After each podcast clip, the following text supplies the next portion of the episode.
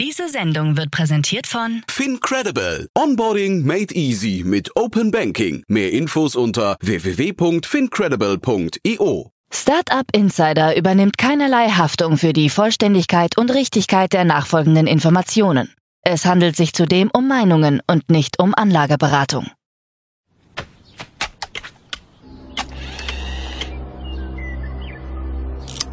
To infinity and beyond!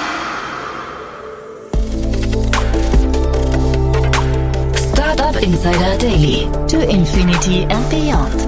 Der Podcast rund um Blockchain, Krypto, NFTs und Web 3.0. Herzlich willkommen zu To Infinity and Beyond, unser Podcast rund um die Themen Krypto, NFTs, Blockchain, DeFi, Metaverse und alles, was die Wirtschaftswelt von morgen bestimmen könnte oder bestimmen wird. Mein Name ist Jan Thomas und ihr wisst ja, ich spreche hier einmal in der Woche mit einer rotierenden Gruppe von ja wirklich Top-Experten und Expertinnen aus dieser ganzen Branche. Heute zu Gast mal wieder Daniel Höpfner von B10. Wir haben zu zweit wirklich viele tolle Themen besprochen, die Daniel mitgebracht hat. Wir haben über Regulatorik gesprochen, wir haben vor allem viel über Deutschland gesprochen. Es passiert hierzulande sehr, sehr viel, muss ich sagen. Äh, Im Bundestag gab es eine spannende Rede, aber auch deutsche Banken und äh, vor allem die deutsche Börse wachen auf. Wir haben über Disney gesprochen und wir haben ein kleines Update zu Sam Bankman-Fried eingebaut. Also viele, viele spannende Themen. Jetzt, wie gesagt, im Gespräch mit Daniel Höpfner von B10 in der neuesten Ausgabe von To Infinity and Beyond. Werbung. Sei dabei beim HTGF Family Day am 11. und 12. Juni in der Station Berlin. Für zwei Tage voller Inspiration und Business. Tauche ein in ein einzigartiges Netzwerkerlebnis mit bis zu 1500 Teilnehmenden. Erkunde das innovative Seed- und Later-Stage-Portfolio des Hightech Gründerfonds. Lass dich vom vielseitigen Programm inspirieren und knüpfe wertvolle Kontakte. Sichere dir jetzt dein Ticket. Mehr Informationen findest du unter www.family-day-htgf www.startup.de. Startup Insider Daily. To Infinity and Beyond. Ja, sehr schön. Daniel ist wieder hier. Hallo. Ja, Jan, grüße dich. Hallöchen, kurz vor Wochenende. Ja. Kurz vor Wochenende wieder zu zweit. Äh, schade und trotzdem total cool. Wir haben im letzten Mal ja auch ein richtig cooles Gespräch gehabt, finde ich. Und du hast super Themen mitgebracht. Aber ich finde, beim letzten Mal haben wir dich nicht richtig vorgestellt. Das machen wir heute nochmal, ne? da, danke dir, genau, ja. Also für die Hörer, die mich jetzt noch nicht gehört haben, äh, Daniel Höpfner ähm, hatte früher mal eine B2B-Firma, die verkauft, dann zusammen mit einem Freund von mir, den Henry Kühnert, ähm, B10 gegründeten Frühphasen-Investor, der in Tech-Firmen investiert und ähm, damals schon angefangen in Krypto zu investieren und haben jetzt daraus sozusagen extra Vehikel gemacht, Peruja und ähm, investieren sozusagen in ähm, also Token in dieser neuen Welt sozusagen. Genau. Mhm.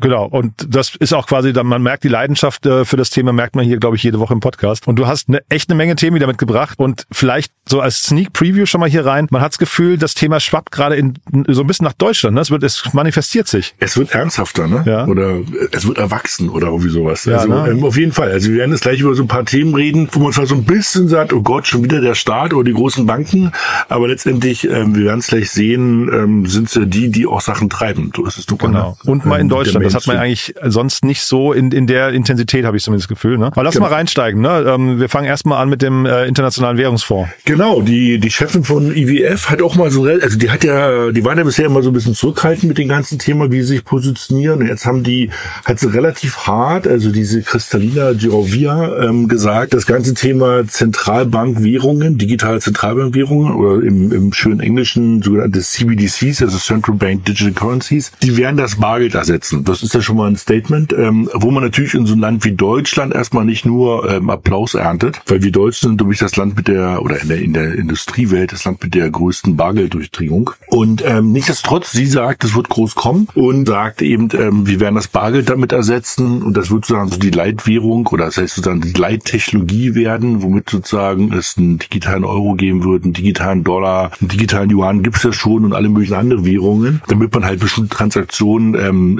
länderübergreifend schneller, ähm, verlässlicher und auch vor allem preiswerter irgendwie durchführen kann.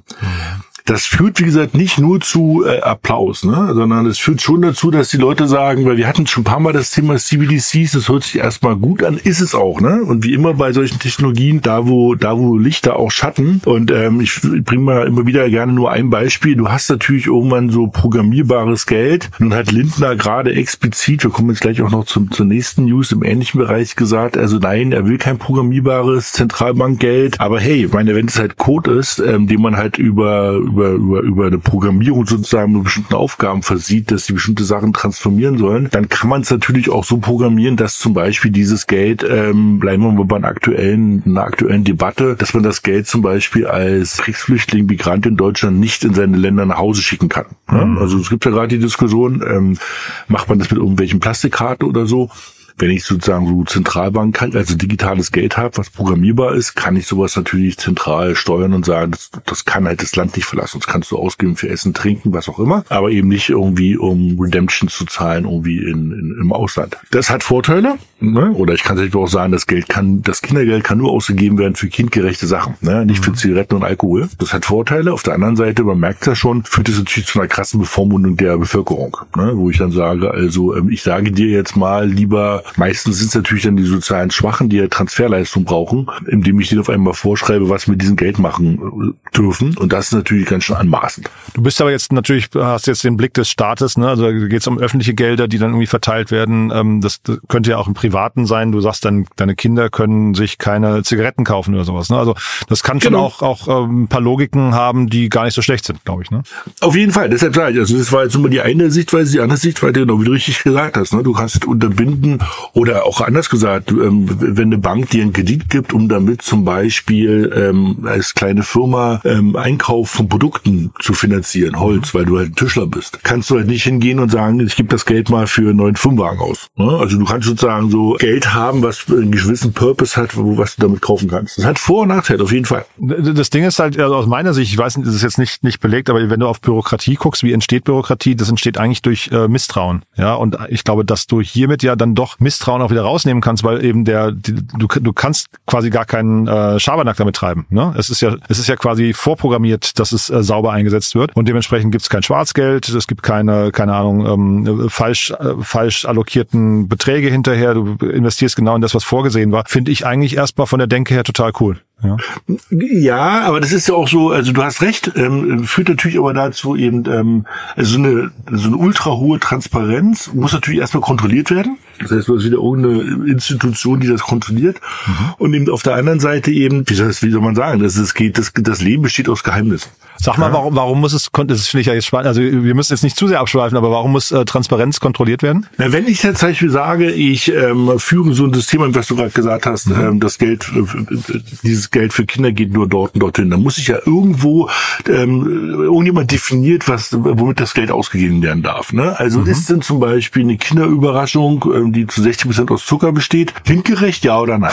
Ne? okay. Oder sorgen dann ähm, die vegane Partei dafür, dass sozusagen damit nur Möhren gekauft werden kann. Also Aha. ich habe schon ein bisschen übertrieben, ja, ja, aber, also, ne? also, aber das, das führt dazu, dass du an irgendeiner Stelle ja so eine Kontrolle einführst und sagst, okay, ähm, was ist denn, ähm, was darf man denn damit kaufen? Was darf denn, ähm, ich bleib mal wieder bei diesem Beispiel, wenn es ein bisschen extrem ist, der, der, der Migrant, was darf denn damit kaufen? Mhm.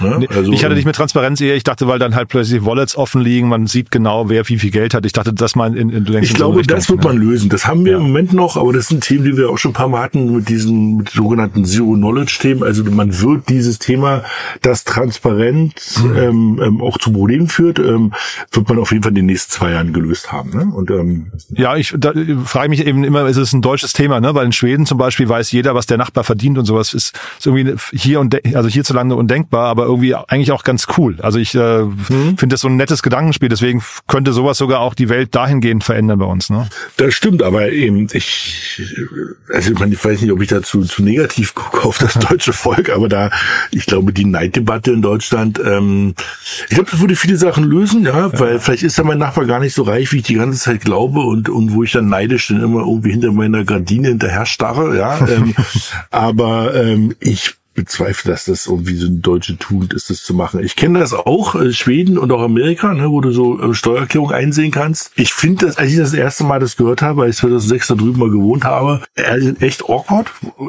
Aber wenn man sich darauf einlässt, auf das Gedankenspiel, sagst okay, gut, dann ist das so. Ja? Mhm. Also ähm, das Gute ist ja, dass es halt von jedem so ist. Total. Ja? Und da sind wir eigentlich schon mittendrin im zweiten Thema von heute, ne? nämlich in der Frage, brauchen wir Bargeld oder nicht? Ne? Ja. Brauchen wir Bargeld oder nicht? Genau, beziehungsweise ähm, es gab sozusagen jetzt so die berühmte, also in, in der Szene gefeierte erste Bitcoin-Rede im, im mhm. Bundestag. Ne? Und eben, ähm, das war jetzt gerade äh, Ende letzter Woche ähm, und das passt gerade zu, zu dem Thema, was wir hatten mit diesem äh, digitalen Zentralbankgeld, dass ähm, eine, äh, eine, ähm, ein Mitglied ähm, des Bundestags, eine Fraktionssoße, nämlich Joanna Kutar, also ich kannte sie vorher nicht, um ehrlich zu sein, ähm, ganz forsch irgendwie mit einem Bitcoin-T-Shirt auch vorne stand und eine sehr gute Rede gehalten hat, muss man wirklich sagen, und auch nochmal erklärt hat, wie sozusagen die Vorteile von Bitcoin ähm, sind, gegen, also von, von gegen, gegenüber diesem Fiat-Geld, wie man es nennt, also dieses, dieses Geld, was wir Stand heute haben, ähm, auch das ganze Thema Verschuldung, was einhergeht mit diesem Fiat-Geld, was man beim, beim Bitcoin nicht hat, ja? und hat auch gesagt, und jetzt wird halt interessant, sie hat halt gesagt, wir brauchen keinen digitalen Euro, ne? also wir brauchen nicht dieses, dieses ähm, Zentralbankgeld, äh, genau aus den Diskussionen, die wir gerade hatten, ne? also Überwachungsmöglichkeit, ich kann halt sozusagen ähm, Geld steuern, ich habe sozusagen damit immer als Staat einen gewissen ähm, Einfluss und kann halt sagen, bestimmte Gelder von Transferleistungen vom Staat dürfen für bestimmte Sachen ausgegeben werden, andere Sachen dürfen nicht über ausgegeben werden und ähm, es geht ja so weit, dass wir äh, in China haben wir es ja gesehen, ähm, dass du, wenn du bei Rot über die Ampel gehst, automatisch gleich dein ähm, digitales Konto irgendwie angegriffen wird und da ist mal gleich die die Vieh irgendwie eingezogen gezogen wird. Äh, und ähm, dieses ganze System will man sozusagen, wenn ich natürlich schon eine Zentralbankgeld habe, was sozusagen programmierbar ist, kann ich das super da integrieren. Und da haben natürlich viele Leute einfach auch, auch Schiss, ja, vor dieser Übermacht des Staates, der Überwachung des Staates und alles sowas. Und da hat sie dafür eine Lanze gebrochen und hat gesagt, wir brauchen das nicht. Ähm, wie wurde in der Szene ganz gut aufgenommen, ähm, kann man sich mal angucken, ist auch nicht lang. verlinken wir in, ja genau, sechs Minuten, äh, ja, glaube ich, genau. geht das, ne? Verlinken, oder noch nicht mal, glaube ich, ne? Aber verlinken wir auf jeden Fall in Show Notes, ja. Und eben, ähm, also eine Sache, was ich gerade sagte, also Linden hat auch gleich so ähm, danach reagiert, er hat gesagt, nein, es geht eben nicht darum, dass das ähm, Geld programmierbar ist. Mhm. Da bin ich halt vorsichtig mit so einer Aussage, ja. Also du, wenn du erst einmal die Möglichkeit gelegt hast, man weiß, wie das dann ist, ne? Irgendwann ist dann dann doch mal ähm, das Interesse so groß, dass du das irgendwie steuern willst, ne? Also siehe, was wir jetzt gerade die Diskussion mit Migranten haben. Ich glaube, irgendwann passiert das, ja. Das Interessante finde ich halt immer, ne, wir sind ja jetzt irgendwie in der Bubble drin, äh, Daniel, wir haben jetzt irgendwie, reden schon lange über die Themen, aber ich kann mir schon vorstellen, als Politiker ist das auch ein echt ein, ganz schöner Balanceakt, dass du so die Leute irgendwie, die vielleicht in irgendeinem kleinen Kuhdorf, äh, keine Ahnung, noch nie was gehört haben von Bitcoin, ich glaube, da hast du im Kopf einfach so eine Distanz zu dem Thema. Wenn dann hörst, oh, dir wird vorgeschrieben und das Geld wird programmierbar, ich glaube, das kriegen solche Leute gar nicht, gar nicht verarbeitet. Ne? Deswegen muss man, glaube ich, als Politiker tatsächlich sich so, weiß nicht, in, in fünf Etappen rantasten an so ein Thema. Ne? Ja, das glaube ich auch. Ja. Ich, ich, muss auch sagen, dass ich, ähm, ich, ich bin auch ein großer Verfechter des Bargelds. Also Bargeld ist halt Freiheit und eben ähm, jemand sozusagen zwei, drei Scheine auf den Tisch zu legen und dann dafür was zu bekommen und da wird keine, also no question asked, das ist nicht völlig, ja, das ist alles in Ordnung. Und eben, ähm, ich sage nicht, dass ich sozusagen irgendwie, äh, irgendwie 50.000 Euro durch die Gegend trage mhm. und irgendwie damit, was teilweise in Berlin war, dass Leute irgendwie Wohnungen mit Bargeld bezahlt haben, gut heiße, das kann ich auch nicht nachvollziehen. Aber so eben, dass du sagst, ich bin ja in der Lage, mit Bargeld Sachen zu zahlen, das ist erstmal in Ordnung. Ja? Also man muss nicht alles irgendwie komplett traceable haben. Wir wollen ne? jetzt nicht zu politisch werden, aber die AfD Nö. hat ja genau einen Antrag eingereicht, äh, gerade dass hier uneingeschränkte, äh, uneingeschränkte Nutzung von Bargeld äh, sichergestellt ist. Ähm, weil da muss ich immer fragen, also ne, wir, wir beide müssen es auch nicht so sehr vertiefen, aber warum? Ne? Also ich finde eigentlich diese Möglichkeiten vom Digitalen, also du sagst jetzt Freiheit, hm, ich finde, also so nach vorne gespult, ähm, kann ich mir immer vorstellen, wenn man, also weißt du, ich finde dieses, die, ich glaube, äh, äh, Retrovers oder so hat das der, der ähm, Matthias Hawks mal genannt, dass man irgendwann mal in der Zukunft zurückdenkt und sagt, wie kann es eigentlich sein, dass es mal so gewesen ist, ne? Ähm, und dass wir irgendwie mit Bargeld bezahlt haben, das fühlt sich immer für mich mittelalterlich an. Ich finde, das sind andere Länder so viel weiter, ja. Ja, du, ich mag das auch, ne? Also nicht verstehen. Also wenn du irgendwie, ich war letztes Jahr ähm, in, in Island und habe bis zum letzten Tag nicht einmal die Münzen oder das Geld in der Hand gehabt, weil du genau. wirklich jeden Kaugummi überall einfach mit Karte zahlst und das ultra einfach ist. Also keine Frage, ne? Also ähm, ich glaube, das ist äh, viele Länder, auch viele kleinere Länder, äh, sehen sehen das halt als kompletten, äh, die sehen halt den Vorteil da drinne, dass du halt Sachen viel effizienter machen kannst. Ne? Und eben wir Deutschen hängen mal da und sagen, na ja, ähm, ich will mein Bargeld nicht loswerden. Ich sage nur, ich würde es nicht komplett abschaffen wollen, mhm. ja, weil sozusagen so ein bisschen diese Möglichkeit zu haben, ähm, dass nicht jeder sofort alles weiß, hat auch was. Ne? Also muss einem schon klar sein, dass sozusagen irgendwelche Kreditkartenunternehmen halt von dir komplettes Profil haben, wenn du alles mit Karte zahlst. Ne? Und dann lass uns das als Rücke zum nächsten Thema nämlich nehmen, weil äh, es gibt ja auch Gefahren, die können wir vielleicht noch gar nicht ähm, äh, absehen. Da, da äh, gibt's ja zumindest, das habe ich jetzt auch noch gar nicht gewusst, den sogenannten Kill-Switch. Ne? Das ist genau, es wird, ich will es versuchen mal so einfach wie möglich zu erklären. Also die, wir haben ja schon öfters über diese Smart Context geredet. Das sind sozusagen ähm, kleine Programme, die halt auf einer Blockchain autonom laufen und die werden gestartet und dann laufen die. Und solange diese Blockchain funktioniert und die, ich sag mal, mit irgendwelchen Sachen gefüttert werden und die eine Aufgabe haben, läuft diese Applikation. Ne? Und ähm, das ist auch nicht so, dass ich, wenn ich mein Laptop zuklappe, die nicht mehr läuft. Oder ich kann auch den Server nicht ausschalten. Da sieht man auch schon so ein bisschen das Problem. Wenn es natürlich eine Software ist, die ähm, ähm, falsch programmiert ist oder irgendein ähm, oder oder ein Schadsoftware, ja, mhm. dann, dann läuft die halt trotzdem weiter. Und jetzt hat die EU gesagt, naja, pass auf, wir möchten eigentlich, dass jeder Smart Contract da draußen sozusagen gekillt werden kann. Ja, also der, der, den muss man irgendwie stoppen können. Nun kann man halt irgendwie, also da ist wirklich bei mir auch zwei Herzen in meiner Wurst. Da kannst du natürlich sagen, also das ist notwendig, wenn jemand irgendwie schlechte Software programmiert hat und die läuft, ähm, die, die ist Unlauf gebracht und die hat ein, ein Schadpotenzial, muss man die ja irgendwie stoppen können. Nun muss man aber auf der anderen Seite sagen, ähm, die Idee mit der Blockchain ist ja gerade, dass man keinerlei zentrale Struktur hat, die irgendwas steuert. Mhm. Also die Idee ist ja, dass du wirklich ähm, ähm, ein, so, so, man nennt es schon so ein Network of Trust hast, was sozusagen einfach durch Transparenz und einfach nachvollziehbare Regeln entsteht. Wenn ich weiß und kann bei jedem sozusagen sehen, welche Transaktionen stattfinden und ich verstehe auch, wo die herkommen, dann hat man so ein, aufgrund der, aufgrund der Transaktion, äh, aufgrund der Transparenz ähm, ein hohes Vertrauenslevel. Wenn es nun auf einmal aber heißt, der Staat hat irgendwo einen Button und kann sozusagen die Software stoppen, äh, hat ja doch wieder irgendjemand eine Möglichkeit einzugreifen. Es gibt wieder doch eine zentrale Möglichkeit, Sachen zu stoppen. Und natürlich muss man auch fragen, nach welchen Regeln stoppt er denn Sachen? Ne? Und ähm, Sachen, die ihnen nicht gefallen, ähm, also wir hatten es ja zum Beispiel ein paar Mal hier auch so dieses Thema mit Tornado Cash, ne? Also wo man, ähm, wo ja auf jeden Fall kriminelle Sachen mitgemacht wurden, ne? also da konnte man sagen, ich sag mal, digitale Geldwäsche. Auf der anderen Seite, das hatten wir auch immer wieder gesagt, die sind auch entstanden und die wurden auch viel genutzt im Zuge von ähm, Spenden an, an Organisationen, irgendwie zum Beispiel an Vereinigung der Homosexuellen oder auch an irgendwelche Kriegs, ähm, ähm, ähm, Kriegsparteien, wo man nicht wollte, dass klar ist, wer dort spendet. Also sag mal, nur anonyme Spende ist ja auch jetzt nichts Besonderes. Und da hilft so ein Tornado Cash auch. Ne? Also wieder mal, da wo Licht, da Schatten, das kann man auch so oder so nutzen. Und eben, ähm, wo man halt sagen muss, die Software macht erstmal nichts Illegales. Wenn, dann machen die Menschen was damit, was Illegales. Ne? Und wenn der Staat aber alles stoppen kann, führt das natürlich wieder zu einer Zentralisierung von Macht, die man eigentlich nicht will. Mhm. Aber man sieht, du bist da relativ, also hast einen relativ klaren Blick darauf, ne? Oder, oder? Naja, ich würde halt, also ich, ähm, ich mache mal eine, eine kleine, kleinen Sprung. Ich stell dir mal vor, vor, ähm, in jeder Software, die du auf deinen Rechner, auf dein Handy oder wo auch immer installiert hast, weißt du, dass der Staat dort irgendwie einen Zugriff hätte und den, mhm. die stoppen könnte. Ja, nun ist es bei uns ein Spiel vielleicht nicht ganz so relevant, aber das könnte ja auch eine Software sein, mit dem du dein Haus automatisierst und steuerst. Das kann ja so weit gehen, dass es deine Banking-Software ist. Das kann ja bis zu medizinischer Software sein, wo du halt sagst, erstens, warum soll der Staat das Recht haben? Und natürlich muss man ja auch sagen, wenn es dort erstmal eine Tür gibt, ja, mhm. oder einen Button, den ich drücken kann, kann. Ja, ja. Von mir ist, der wirklich gesichert bis zum Unfall mit Fort Knox und sonst was. Aber wer sagt nicht, dass doch mal irgendeiner da durchrauscht und raufdrückt?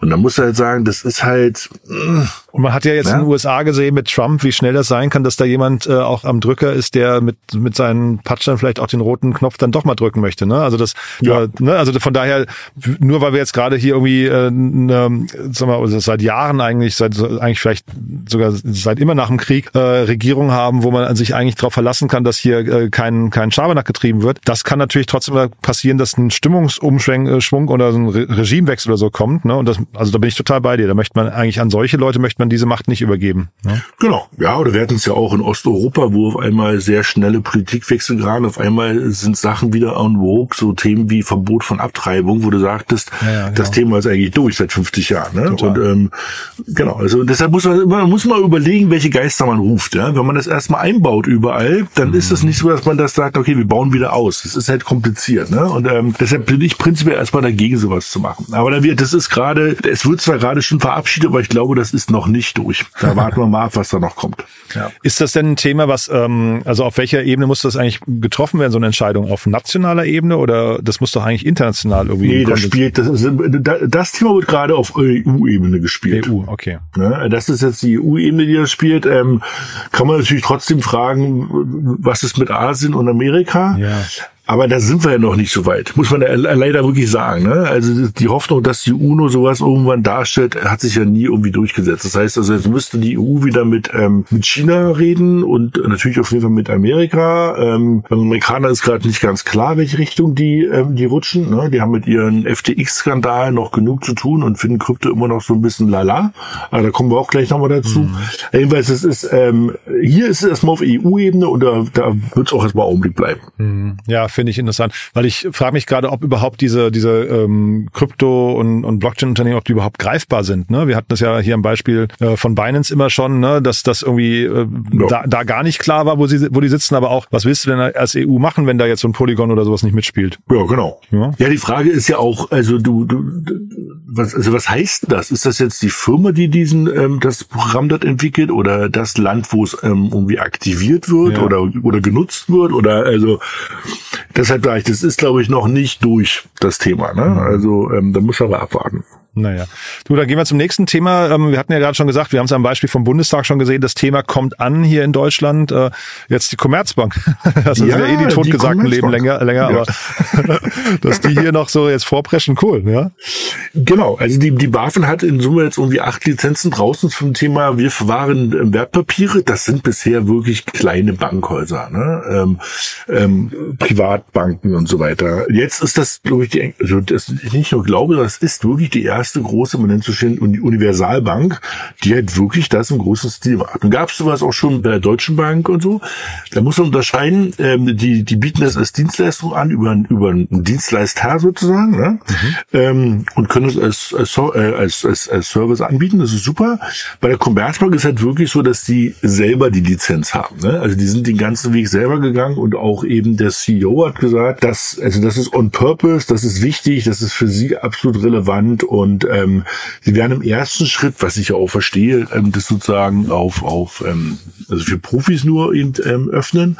Also wirklich Versicherer, Pensionskassen, also die großen, ähm, die großen institutionellen Investoren.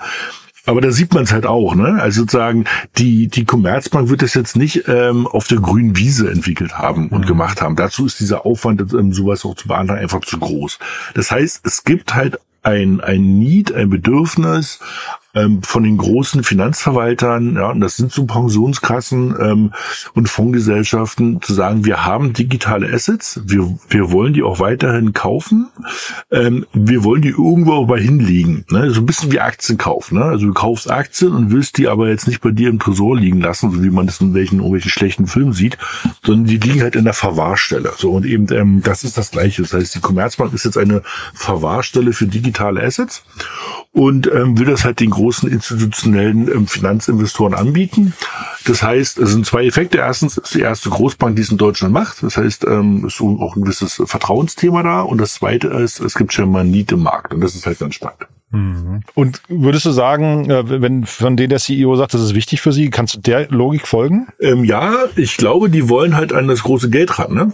Also weil wenn du halt irgendwie ähm, jetzt Fondsgesellschaft bist, die halt jedes Jahr, stell dir vor, du bist Pensionskasse von von Siemens und hast eben, ich weiß, er ist ja nicht 1000 Mitarbeiter, da legst du ja jedes Jahr mehrere Dutzend Milliarden an ne, äh, für die für die Renten eines Tages und das legst du halt irgendwie in sehr sicher an in Anleihen, in Staatsanleihen, ähm, dann vielleicht vielleicht ein bisschen moderner äh, in Aktien und vielleicht einen ganz kleinen Anteil, so ein, zwei Prozent in sogenannte Alternative Assets, also Private Equity, Venture Capital oder auch Krypto. So, und jetzt müsstest du, also wenn ich das aber mache, möchte ich ja nicht mit einem Dutzend Firmen zusammenarbeiten, sondern ich hätte gerne irgendwie eine Bank, wo sozusagen die Aktien verwahrt sind, wo die Anleihen verwahrt sind, die Staatsanleihen verwahrt sind und eben auch meine digitalen Vermögenswerte verwahrt sind. Und ich glaube, das ist so ein bisschen die Logik, warum der COO gesagt hat, es ist ein sehr wichtiger Meilenstein äh, ähm, für die Commerzbank. Hm. Ja, spannend. Ähm, ja.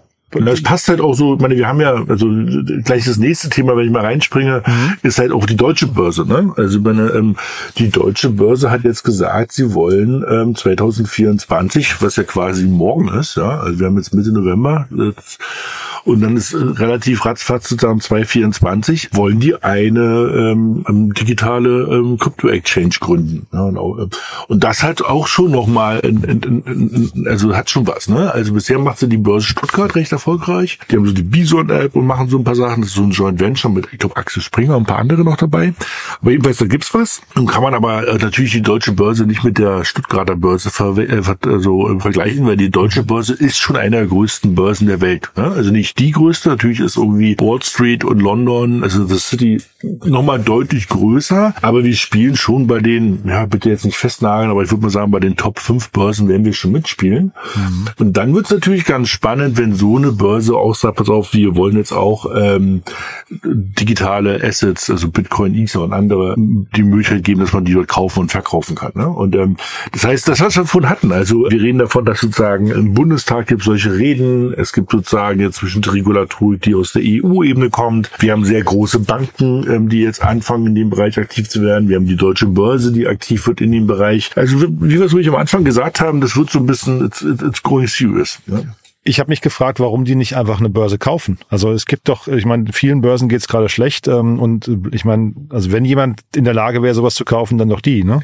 Äh, ja, also das, das stimmt, haben sie auch schon. Ne? Ah, also, sagen, okay. die, also die haben sozusagen, ich glaube, für über 100 Millionen 2021 haben die ähm, so eine digitale Börse gekauft. Ach, okay. Und ähm, ich glaube, die heißen, ich gucke gerade hier, Crypto Finance, wenn ich mich recht erinnere. Ähm, und die Genau, 2021 für 100 Millionen äh, Schweizer Franken gekauft und wenn ich mich recht erinnere, ist das die Basis, die sie jetzt dort nutzen und dann eben noch so eine, ähm, haben sie auch eine Partnerschaft mit ähm, D7, die in dem Bereich auch sehr aktiv ist. Also okay. sagen, das, das, das haben sie schon gemacht und ähm, ja. Okay. Dann, dann macht Sinn, weil äh, ansonsten hätte ich gedacht, äh, also sowas selbst zu bauen ist ja fast, fast, äh, ja, weiß nicht, zu langwierig einfach in der heutigen Zeit, ne? Genau, also einmal das und eben, ich, warum willst du die ganzen Fehler nochmal machen, ehrlich ja. gesagt, ja. Also ich, ich will nicht wissen, wie viel, wie oft man da am Anfang flucht, ja. Also in der Ansicht. Und ähm, da hast du völlig recht, ich glaube. Und also du brauchst die Leute halt, ne?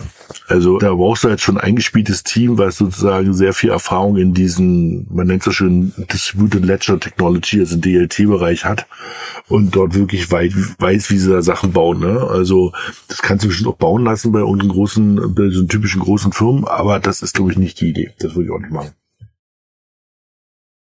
Ich hatte hier gerade den Daniel Winkelhammer, hieß der äh, CEO und Co-Gründer von 21 Bitcoin äh, zu Gast, äh, 21 Bitcoin.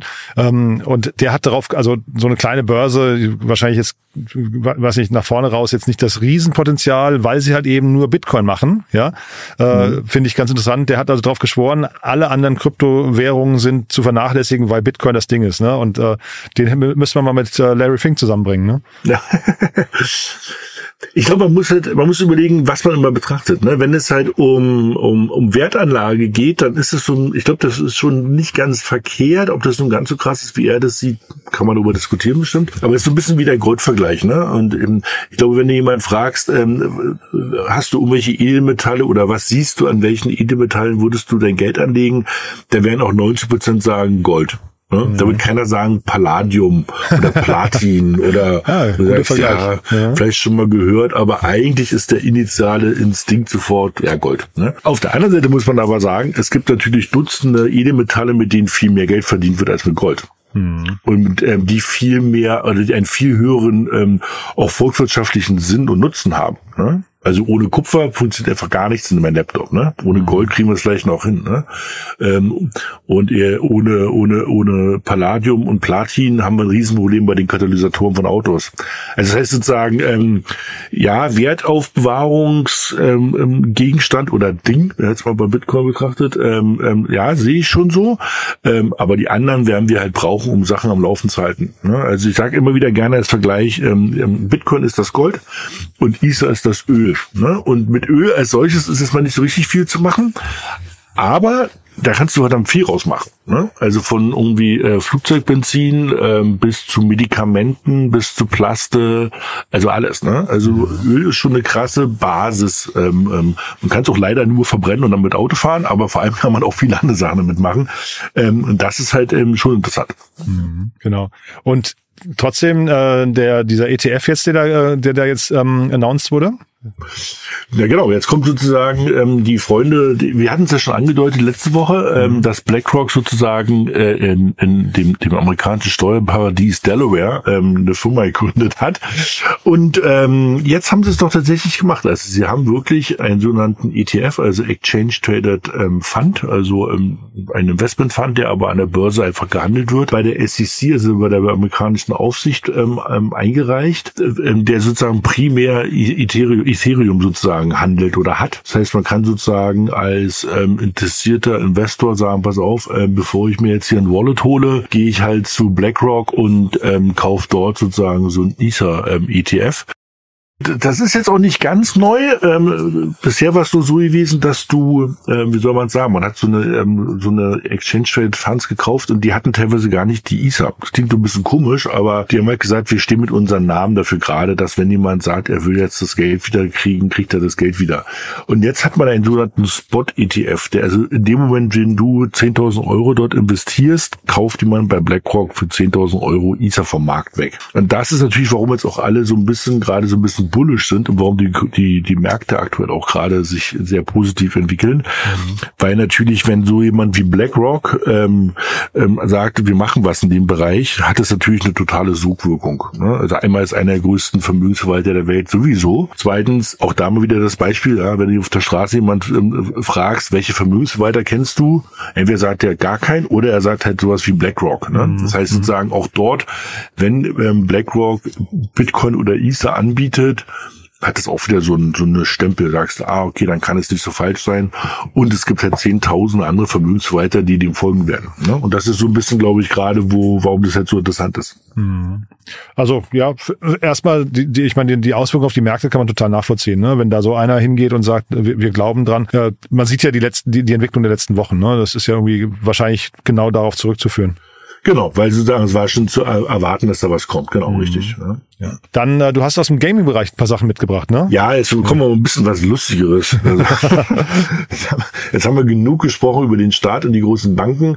Ähm, wir hatten es ja schon immer wieder darüber gesprochen, dass wir eben, ähm, wir warten auf den Moment, dass man irgendwie ähm, das Schwert von Wanderbild oder was auch immer, also irgendwelche tollen Gegenstände, die man, um ein Spiel zu gewinnen, kaufen müsste, irgendwo irgendwie einfach kaufen kann. Und da gibt's halt sozusagen jetzt ähm, von einem, ähm, von einem sehr großen Player in dem Bereich, der heißt G2A, ähm, also G2A geschrieben, ähm, ist, ein, äh, ist eine Firma, wo du halt wie wild für alle möglichen Spieler Lizenzkeys kaufen kannst. Ne? Mhm. Und ähm, die haben jetzt gesagt, alles klar, ich glaube, die sind so Marktführer in dem Bereich. Die haben gesagt, alles klar, wir, wir, wir haben ja jetzt schon irgendwie mehrere hundert Millionen Kunden oder, oder 25 Millionen Kunden haben sie, Entschuldigung. Und ähm, wir bieten jetzt sozusagen nicht nur Lizenzkeys an für alle möglichen Spiele, sondern jetzt geht's los. Wir bieten auch NFTs für bestimmte Spiele an. Jetzt ist NFTs damit nicht gemeint, dass du damit irgendein Bildchen von irgendeinem Spiel hast, mhm. sondern es geht genau darum, was ich meine. Ähm, du kannst halt für irgendwelche Spiele ähm, so ein, so ein NFT-Pack kaufen und da ist dann zum Beispiel ein schnelleres Auto dabei, ein stärkeres Schwert, ähm, ein präziserer Bogen oder sowas. Ne? Und das heißt sozusagen dieses Thema, was wir auch schon immer wieder diskutiert haben, dass sozusagen NFTs eigentlich von ihrer Logik her, weil sie halt so unique sind, also NFTs sind ja, ich sag mal, einmalige Kryptoeinheiten, ähm, im Gegensatz zu sagen wir Bitcoin, die halt irgendwie ähm, mehrmalig vorhanden sind, kann ich diese Sachen dann einfach kaufen und auch verkaufen. Das ist halt ganz spannend, vor allem weil so ein Riesenplayer jetzt in den Markt kommt. Ich kannte die offen gestanden vorher gar nicht. Ne? Ich habe mir die irgendwie angeguckt, ähm, aber ich äh, hieß auch hier irgendwie, der, der, dass es ein Riese ist und sowas. Mir war der Name nicht bekannt. Ich habe bei diesen NFTs, die irgendwie mit mit äh, Spielen zu tun haben, habe ich immer so dieses Gefühl, es geht eigentlich nur darum, dem dem äh, Endkonsumenten, dem Spieler noch mehr Geld aus der Tasche zu ziehen. Also wenn und das lese ich auch hier so ein bisschen raus. Ne? Ähm, das heißt, man könnte das ja auch quasi ohne Geld machen, ne? einfach nur sagen, da gibt's jetzt unique Items, aber man versucht es ja immer auch EA und so, ne, die Electronic Arts und so, die haben das ja alle versucht, ne, ne, und äh, zum Teil da auch sehr viel Kritik für geerntet. Bin so ein bisschen unsicher, wie, was ich davon halten soll. Ja. Du, ähm, ähm das ist ja so eine prinzipielle Frage, ne? Also ähm, so, also ich bin ja wieder froh, dass es wieder so Spiele gibt, so mal sogenannte Skill Games, ne, wo du halt irgendwie 40 Euro auf den Tisch legst oder 60, ähm, ja. kostet leider keine 40 Euro mehr. und dann kannst du halt irgendwie ja. spielen und du bist halt einfach, entweder bist du gut und du kommst durch oder bist einfach nicht gut genau. und du, du scheiterst halt einfach immer wieder an, an Tor 23. Genau. Ja. Ähm, nun gab es gerade so die letzten zehn Jahre gab es einen ganz starken Trend aufgrund von Mobile Games und dieses In-App-Purchase, mhm. dass du dir halt äh, jede Tür, die du halt nicht schaffst, freikaufen kannst. Und das war natürlich auf jeden Fall nicht cool. Da bin ich wirklich bei dir, weil du auch so irgendwie, äh, du, das ist ja schon so ein bisschen Competition auch mit Freunden. Und dann will man sagen, ey, guck mal, ich bin hier irgendwie Level 99, hab's geschafft. Und wenn dann sozusagen der Mensch, wo du weißt, dass er irgendwie eigentlich zwei schiefe Daumen hat, ähm, irgendwie immer vor dir beim Game ist, weil er einfach irgendwie seine Kreditkarte durchzieht, führte das schon zu einer gewissen Frustration bei Leuten. Ne? Also da ist der, das Ja, Prinzip, oder Muttis Kreditkarte, ne? Oder, oder Muttis Kreditkarte, ja. genau, richtig. Ne? Ähm, da hast du auf jeden Fall recht, aber nun muss man mal akzeptieren, dass also gerade bei den ganz großen Spielen, so League of Legends und wie sie alle heißen, gibt's halt schon seit Jahren einen Zweitmarkt. Ne? Ja, ja. Und ähm, kannst, kann man bei eBay nachgucken, ehrlich gesagt. Ne? Bisher läuft es halt recht kompliziert, weil du mit Safe Games oder irgendwelchen Sachen, die du dann reinlädst, hochlädst ähm, und noch nachinstallieren musst, Sachen machen kannst. Und die, und da gibt's auch natürlich viel Fakes, ne? Also gerade weil das, ähm, nennen wir es mal so, das ist von allen geduldet, weil natürlich die Spielehersteller wissen, die Leute spielen damit mehr ne? Mhm. und kaufen welche dann doch mal auch innerhalb des Spiels Sachen. Also so ein Graumarkt, wie man so schön immer nennt. Ne? Ähm, und wenn man das natürlich aber so schafft, dass es halt über NFTs irgendwie abgebildet ist, dann versucht man natürlich auch so ein bisschen den Missbrauch und irgendwie das Abzockerei zu reduzieren. Ne? Ähm, ändert aber nichts an dem Thema, was du gesagt hast. Ne? Du kaufst dir halt irgendwie Tor 24 einfach frei. Ne? Ja, und irgendwie ja, oder das Schwert, was dir eigentlich, was dir eigentlich noch nicht zusteht. Ne? Ich meine, genau. es hat natürlich auch viel mit diesem Play to Earn, haben wir ja auch schon hier ein paar Mal diskutiert, ähm, dass Leute halt auch tatsächlich nur spielen, um dann solche Sachen verkaufen zu können, solche Items, ne, weil sie sich ja. die freigespielt äh, haben haben. Aber das Ganze ging, glaube ich, damals los mit Farmville, ne? Da diese ganze Sünger-Ecke, dass die halt irgendwie gesagt haben, nicht nur Tor freischalten, sondern du kaufst jetzt im Prinzip auch Geschwindigkeit. Ne? Du musst jetzt nicht bis morgen warten, sondern ja, ähm, ja. zahl, ich weiß nicht, einen halben Euro oder sowas und dann kannst du sofort weiterspielen. Ne? Ja, genau. Und also ich gehörte auch zu solchen Opfern, da ich ehrlich, ne? die da irgendwie, da hast du aber nach zwei Monaten hast du gesagt, ey, was mache ich denn ja, hier? Kann, ja. kann ich hier 100 Euro pro Monat ausgeben dafür, dass ich irgendwie auf dreimal vier Zentimetern irgendwie meine Rüben schneller wachsen lasse. Also da war, da war ich ja schon Mitte 30, da hast du ja. schon ein bisschen am Kopf gefasst da. Also, ähm, aber da hast du gesehen, also die schaffen es halt echt addictive zu werden. Ne? Und wie gesagt, ich ziehe meinen Hut vor jedem, der das so ein Spiel designen kann, dass das passiert. Aber äh, wenn man so ganz nüchtern drauf guckt, NFTs, wie gesagt, generell super, aber wenn sie halt nur zum quasi zum zum Abzocken von von Nutzern führen, das wäre halt schade, ne? wenn das ja. die Motivation ist. Ja, ja. Naja, ja, das also das das nur als kleine moralische Keule an der Stelle. Ja. Ne?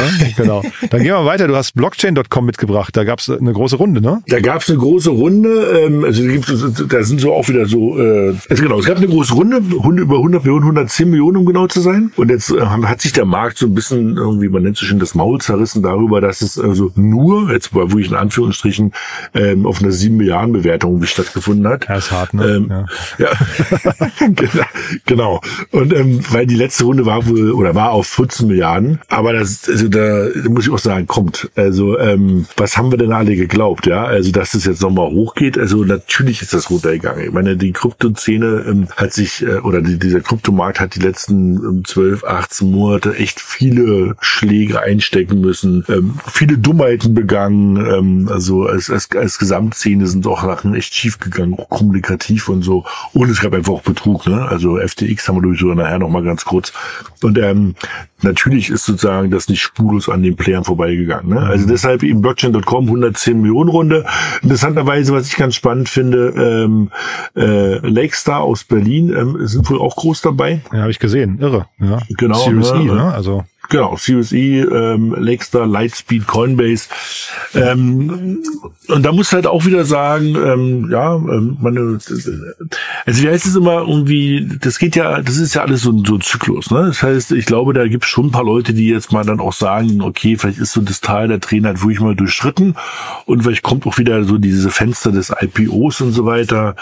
Also wie gesagt, ähm, ich, da gab es ein paar interessante, also ähm, Investoren, die halt jetzt nicht fürs Zocken bekannt sind. Also natürlich ist Investieren immer mit Risiko, das meine ich nicht, ja, aber ähm, nicht mit Zocken und eben auf sieben Milliarden ist es ja trotzdem erstmal noch eine Ansage. Ne? Also in der Hinsicht ähm, 110 Millionen Runde bei bei ähm, bei Block, ähm, Blockchain.com finde ich erstmal super, ja, auch wenn die Bewertung ein bisschen runtergegangen ist. Ja, genau. Und um das vielleicht ins Verhältnis zu setzen, gehen wir mal zu unserem Lieblingskind hier, zu SBF. Ne? Der wäre froh, wenn er sieben Milliarden Bewertung noch hätte. Ja, das stimmt genau. Ja, also der hat jetzt, ich meine, ich glaube, da ist jetzt langsam alles erzählt, aber was jetzt halt noch passiert ist, also es sieht so, also da wurde jetzt in allen Punkten halt wirklich schuldig gesprochen. Mhm. Ne? Also ähm, und Aber ich glaube, Ur Urteilsverkündung hinterher ist, glaube ich, erst im April oder so, ne? War das so? Äh, genau, die Amerikaner haben ja so eine, so eine Teilung, ne? Also zuerst wird sozusagen festgelegt, ähm, teilweise mit einer Jury sozusagen, ähm, ob du schuldig bist. Und über die Höhe des Strafmaßes entscheidet meistens dann, dann der Richter doch alleine. Ja, und das heißt also schuldig ja, Höhe Strafmaß steht noch steht noch aus. Ich glaube, die Eltern haben jetzt irgendwie auch ähm, also sozusagen irgendwie nochmal Berufung eingelegt und versuchen, die sind ja beides, also ich glaube, ich habe es schon ein paar Mal erzählt, aber muss man sich auf die Zunge zergehen lassen. Beide Eltern sind halt Law-Professoren in Stanford. ja, also und ähm, genau. Und ähm, die Sache, wo man jetzt wirklich ein bisschen anfängt zu stottern, ist halt wirklich, also die waren beide natürlich auch Berater bei ihrem Sohn und ähm, die mussten, also der Vater hat sich auch so ein bisschen aufgeregt bei seinem Sohn, weil er für so ein Hungergeld arbeiten musste. Der hat nämlich nur 200.000 Dollar bekommen das ist auch echt eine Frechheit von seinem Sohn, seinen, auch, ja, ja. seinen Vater so auszunehmen. Und ich glaube, heute ist er dankbar, dass es nur so wenig war vielleicht. Ne? Dann kann, kann man ein bisschen auf Distanz gehen öffentlich und kann sagen, es war ja eigentlich nur so eine, was nicht, so eine Minimalbeauftragung. Ja? Genau, das stimmt. Aber auf der anderen Seite, ähm, ich glaube, der, der Artikel geht halt weiter in der Hinsicht, dass ähm, er dann seinen Eltern irgendwie als Dank ähm, dann doch irgendwie 10 Millionen überwiesen hat. Ach ja, okay, gut. Dann nehme ich das zurück, was ich gerade gesagt habe. genau.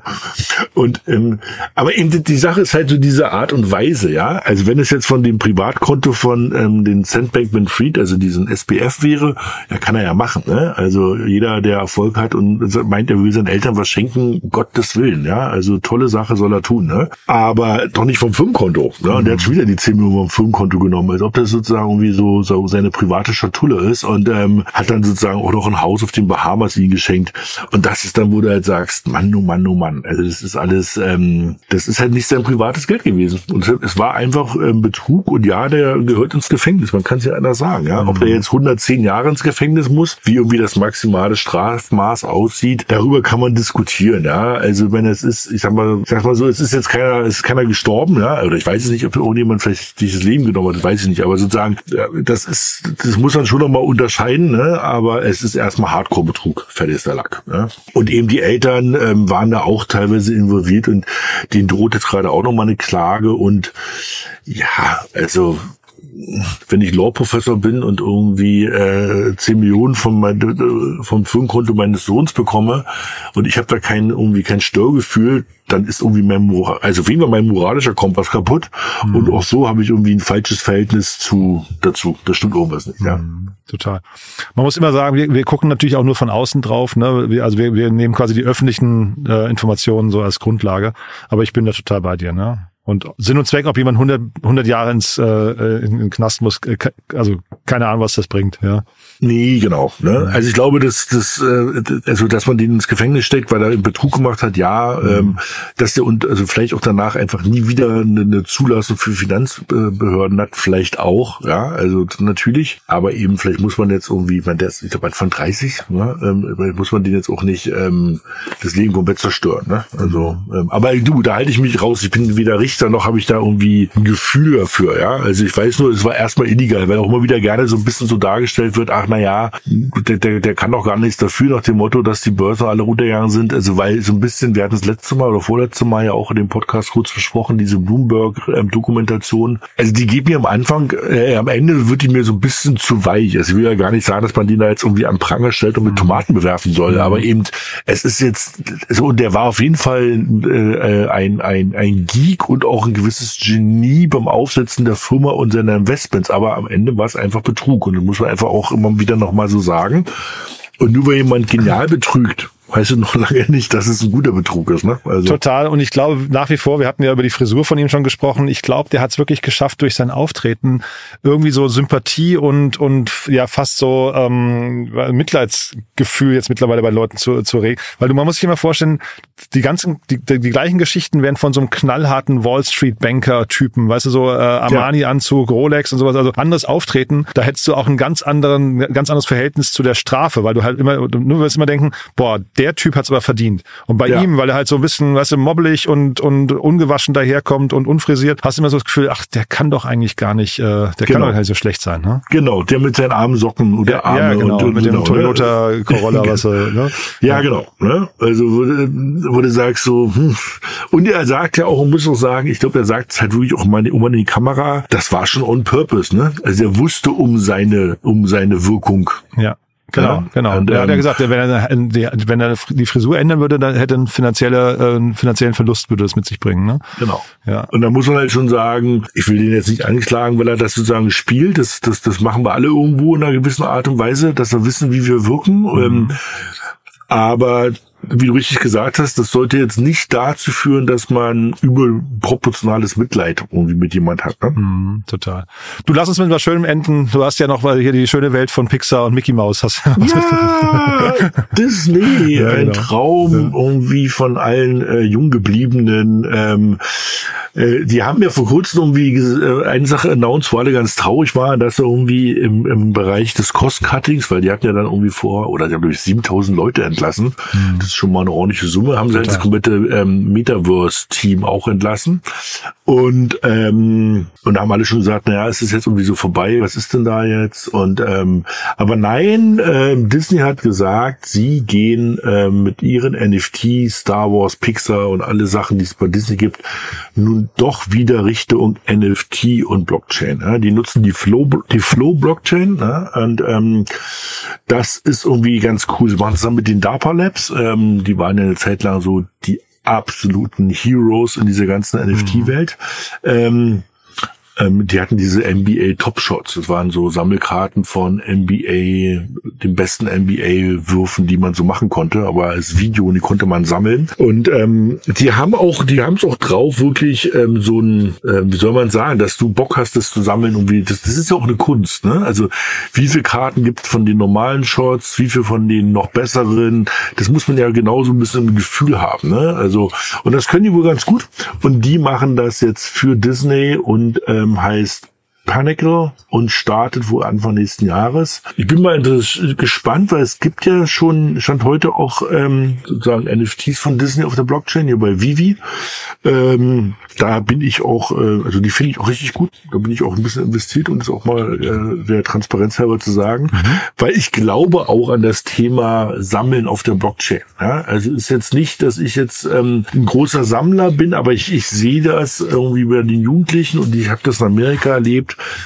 mit was für einer Leidenschaft äh, und mit was für Geldern Leute dort Sachen sammeln. Ja, also ähm, Bildchen und, und Karten von allem möglichen und mit was für einer auch beeindruckenden Qualität so eine Karten dort dahergehen. Ne? Das hat nichts damit zu tun, wie wir teilweise hier, ähm, also ich will jetzt nicht gegen diese Bonuskarten irgendwie beim Supermarkt sagen, aber das ist halt echt nochmal was anderes, wenn du dort mit, mit 3D-Hologramm und sowas alles das versehen hast. Ne? Und, ähm, und das, das irgendwie auf die digitale Welt oder in die digitale Welt zu bringen, macht total Sinn. Und eben ähm, Disney, ich meine, welches Powerhouse fällt dir dort ein, ja? Mhm also wenn, wenn Disney da in dem Bereich was macht, ist das schon krass. Total. Trotzdem, ähm, glaube ich, ganz spannende Frage an dich. Bob Eiger hat letzte letzte Woche ja Zahlen verkündet und hat dann gesagt, es gibt vier Säulen, äh, vier zentrale Säulen im Unternehmen: ähm, Streaming, Freizeitparks, Kinofilme und äh, der Sportsender ESPN. Mhm. Die Frage wäre, wo ist jetzt der, dieser ganze Markt, den du gerade beschrieben hast, zu verorten? Ja, gute Frage. Ich glaube bisher noch gar nicht, ehrlich gesagt. Ja, ähm, ähm, die, die Sachen, die es bisher gab von Disney auf der Blockchain, äh, ich sag mal, war es eine lustige Mischung. Ne? Du konntest bestimmte NFTs von Disney kaufen mhm. ähm, und hast dafür genau, was du gerade gesagt hast. Du hast zum Beispiel sechs Monate Disney Plus kostenlos bekommen. Oder wenn du vier von einer ähm, Serie in Gold hattest, hast du einen, kostenlosen Zugang bekommen zu so einem Disney Theme Park. Mhm. Ja, sie haben das so als, ich würde jetzt mal neudeutsch würde ich mal so nennen, Enablement Layer genutzt. Ein bisschen ne? Loyalty vielleicht. Ne? Ja. Genau. Und ESPN, da könnte halt das Ganze, guck mal, wenn, wenn du ESPN hast ähm, und dann ähm, die das Know-how von sozusagen den, den Labs sozusagen aus den NBA Top Shots, mhm. da kommen halt Sachen ganz spannend zusammen. Ne? Also ich glaube, das ist jetzt nicht, ähm, also ich glaube nicht, dass die fünfte Säule irgendwie das Disney Metaverse ist. Nein, das ist, das gab es mal eine Zeit lang so eine Geschichten, aber das ist es nicht. Aber eben das sozusagen so als Querschnittsfunktion dabei zu haben, dass du halt ähm, die NBA Top Shots meets ESPN oder eben wenn du halt bestimmte Sachen gesammelt hast, dass du dann in diese äh, Theme Parks reinkommst. Oder wir hatten es ja hier auch schon ein paar Mal darüber geredet, dass sozusagen das Ticket für den Theme Park selber ein NFT ist mhm. und ähm, Sachen ermöglicht, weil du halt fünfmal im Theme Park drin bist, kriegst du halt Disney Plus kostenlos oder so.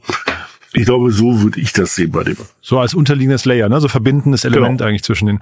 Und da muss man halt eben gucken, ne? also jetzt ähm, genau, also ich kann dem viel abgewinnen, was du gerade sagst, kann natürlich auch innerhalb von Lizenzen. Ne? Jetzt gibt's ja gerade zum Beispiel, ich glaube, der größte Flop in der Filmgeschichte bei bei Disney ist, glaube ich, gerade The Marvels. Ja, ähm, äh, läuft läuft unglaublich schlecht an, weil jeder sagt, diese Lizenz ist irgendwie ausgelutscht und ähm, die die haben zu sehr versucht, das alles miteinander zu verbinden. Aber gerade innerhalb von so einem Universum, ne? die haben ja auch Star Wars und was weiß ich was alles hier, ähm, die, die haben ja Lucasfilms mal gekauft und solche Geschichten. Ne? Ähm, ja. Das heißt, da kannst du natürlich innerhalb von solchen Universen auch wiederum denken, da baut man solche Geschichten. Ne? Ähm, also jetzt gar nicht nur übergeordnet, sondern vielleicht auch sogar innerhalb von den einzelnen Branchen. Ne? Oder ja, so hast du recht, genau, das stimmt. Mhm. Ne?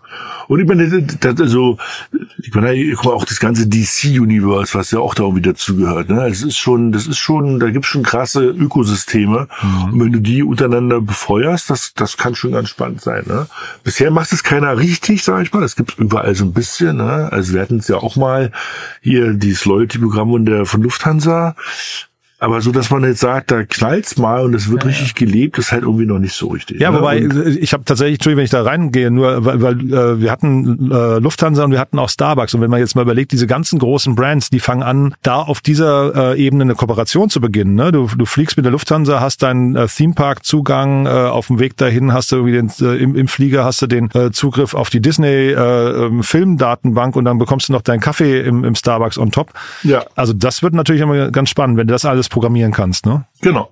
Und das Interessante ist ja, dass du natürlich, wenn jetzt, ja, wir hatten ja vorhin schon das Thema gläserner Mensch, aber das ist natürlich ultra spannend, was du dort für ähm, Profiling machen kannst. Ne? Mhm. Ne? Also, und ähm, wenn jemand das möchte und sich dem nicht verschließt, ähm, weil er eben diese, diese Vorteile genießen will, ist das natürlich auch super interessant, dass du halt dann sinnvolle Werbung für dich bekommst. Ne? Also meine Werbung ist Teil der Gesellschaft und des Lebens. Mhm. Cool wäre es halt, wenn es nur einigermaßen auf mich passt. Ne? Aber wenn natürlich jemand weiß, ich fliege eben äh, mit Lufthansa, wie du gerade gesagt hast, ne, so Theme Park und regelmäßig bei Starbucks vorbei, dann habe ich schon mal ein geiles Profiling. Ne? Also. Ja, und dann ist Werbung auch total willkommen, ganz ehrlich, da bin ich total bei dir. Ne? Also, genau.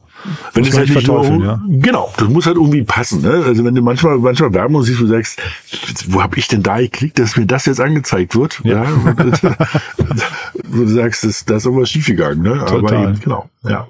Aber eben wird also ähm, ähm, ich bin gespannt bei Disney. Ne? Es gibt auch so manche Stimmen, die halt wirklich sagen, ähm, vergaloppiert sich da Disney ein weiteres Mal. Mhm. Ähm, ich, ich würde das, wie wir es gerade hatten, ich sehe das nicht so als, ähm, als singulären Use Case. Ich sehe das so ein bisschen einfach unten drunter liegen. Und wenn dort jemand ist, der das gut macht ähm, und das gar nicht so jetzt nach vorne schiebt und sagt, hier, wir machen mit NFT Geld, sondern nee, sondern darum geht's nicht, sondern es geht darum, dass es einfach unten drunter liegt und alles enabled, dann kann das spannend werden. Ja.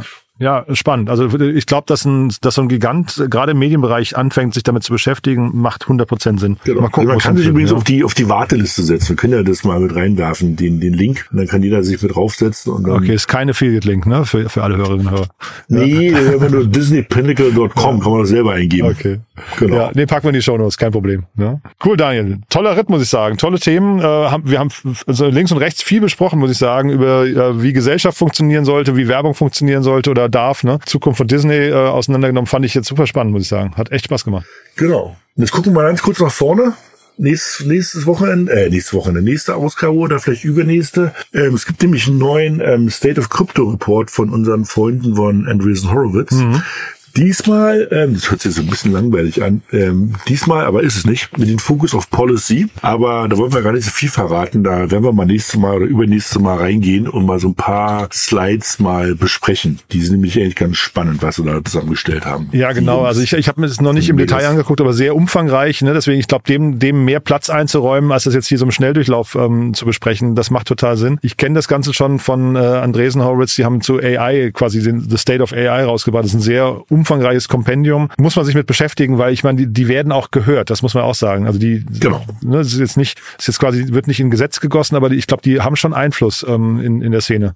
Genau. Also weil, und das, das Spannende ist auch, ähm, ähm auch wenn die wird, again, weil sie hört sich vielleicht ein bisschen langweilig an nach dem Motto State of Policy, oder so, boah, was ist das denn jetzt? Aber wir sind genau an dem Punkt gerade, ne? Also jeder, mhm. der bis jetzt zugehört hat, hat es ja mitbekommen, ne? Also die Hälfte der News des heutigen Tages waren äh, Großbanken, Großplayer oder Regulatorik und eben ähm, und wenn da erst sozusagen die Leitplanken klar sind, dann kannst du halt auch dein Auto auf die auf die Straße stellen und Gas geben. Und das das passiert gerade. Ne? Also die Leitplanken werden gerade verschoben und müssen adjustiert. Wir hatten es mit diesem Killswitch, das ist auch eindeutig Regulatorik. Total. Da wird es auch manche Sachen geben, wo man irgendwie in zwei Jahren sagt, ach, das war eigentlich eine blöde Idee. Ja, aber auch da kein, also da mache ich keinen Vorwurf. Das ist alles so neu. Mhm. Da muss man natürlich ein bisschen vortasten. Aber wenn dann klar ist, wie diese Autobahn aussieht, ähm, dann wird's halt spannend, die Autos raufzustellen. Tolles Schlusswort. Daniel, hat großen Spaß gemacht. Dann äh, freue ich mich aufs nächste Mal. Genau. Und schönes Wochenende. Ebenso, ne? Ciao. Tschüss. Startup Insider Daily to Infinity and Beyond. Der Expertendialog mit Daniel Höpfner und Kerstin Eismann rund ums Thema Krypto, Blockchain und Web 3.0. Ja, das war also Daniel Höpfner von B10 und das war wirklich mal wieder richtig cool, muss ich sagen. Macht mir immer großen Spaß mit Daniel. Ich hoffe euch auch. Wenn dem so sein sollte, natürlich wie immer die Bitte gerne weiterempfehlen an Menschen, die hier mal reinhören sollten. Dann dafür schon mal vielen, vielen Dank an euch. Und ansonsten bleibt mir nur euch ein tolles Wochenende zu wünschen. Ihr wisst ja, ihr kennt, glaube ich, unser Standard-Wochenendprogramm schon. Morgen gibt's einen, ja, diesmal ganz besonderen Media Talk, denn diesmal habe nicht ich das Interview geführt, sondern zwei meiner Kollegen. Lasst euch überraschen, war wirklich ein sehr cooles Experiment, muss ich sagen. Aber ich würde sagen, auch ein gelungenes Experiment. Und am Sonntag dann wie immer Startup Insider Read Only, unser Bücherpodcast mit meiner lieben Kollegin Annalena Kümpel, die wie immer Autorinnen und Autoren einlädt, die ihre Bücher vorstellen. Ja, das sind Bücher, die sich an Startups richten oder an Unternehmerinnen und Unternehmer. Also auf jeden Fall auch ein ganz, ganz tolles Format. Passt hervorragend am Sonntag zum langen Frühstück im Bett oder zum, ja, vielleicht Nachmittagsspaziergang durch den Park. Auf jeden Fall so oder so ein tolles Sonntagsformat. Alles, wie gesagt, Sendungen, auf die ihr euch freuen könnt. Falls das alles nichts für euch sein sollte, dann hören wir uns ganz regulär am Montag wieder. Bis dahin, euch eine tolle Zeit und ja, alles Gute. Ciao, ciao.